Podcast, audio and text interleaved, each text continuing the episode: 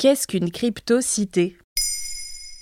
Merci d'avoir posé la question. Maintenant, vous savez, vous propose des épisodes relatifs aux nouvelles technologies. Découvrez cette semaine des concepts autour du web, des crypto-monnaies et des réseaux sociaux qui bouleversent notre quotidien.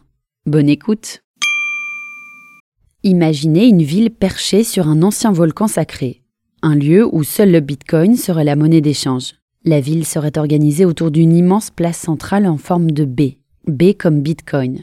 Ce projet, c'est celui de Bitcoin City, une crypto-cité imaginée en novembre 2021 par le président du Salvador, Nayib Bukele, en Amérique centrale. Le budget comptait environ 995 millions d'euros d'investissement.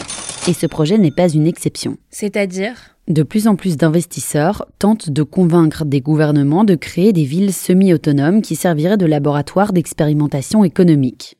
C'est aussi le projet du chanteur américain Econ, d'origine sénégalaise, et de son programme Econ City, au Sénégal, où l'on paierait en Ecoin.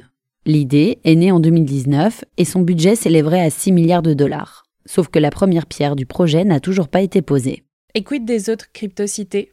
Nombre d'utopies ont été envisagées avec de piètres résultats. C'est le cas du navire de croisière MS Satoshi du fondateur du Bitcoin, Satoshi Nakamoto. Un bateau acheté par une petite communauté de libertariens pour devenir un pôle d'affaires flottant.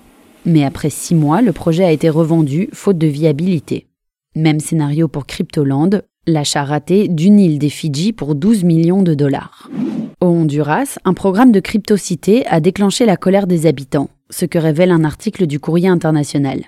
Conduit par des investisseurs étrangers en l'occurrence, il était vu d'un très mauvais œil par les populations locales. Elles y voyaient un parallèle avec l'échec des républiques bananières durant la première moitié du XXe siècle.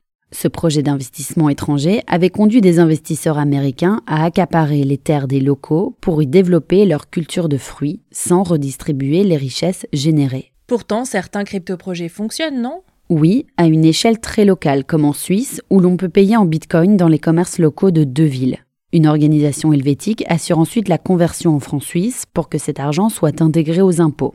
Tous ces projets de cryptocité prétendent créer de nouveaux emplois et assurer un élan économique à ces nouvelles villes où tout reste à faire. Toujours selon nos confrères journalistes, l'idée qui séduit aussi, c'est celle de s'affranchir de l'État-nation. Créer de nouvelles juridictions indépendantes avec une fiscalité minimale. À cela s'ajoute, comme à Dubaï, Singapour ou encore autant des républiques bananières, un certain nombre de violations du droit du travail. Voilà ce qu'est une cryptocité. Maintenant, vous savez, un épisode écrit et réalisé par Johanna Cincinnatis. Ce podcast est disponible sur toutes les plateformes audio. Et si cet épisode vous a plu, n'hésitez pas à laisser des commentaires ou des étoiles sur vos applis de podcast préférés.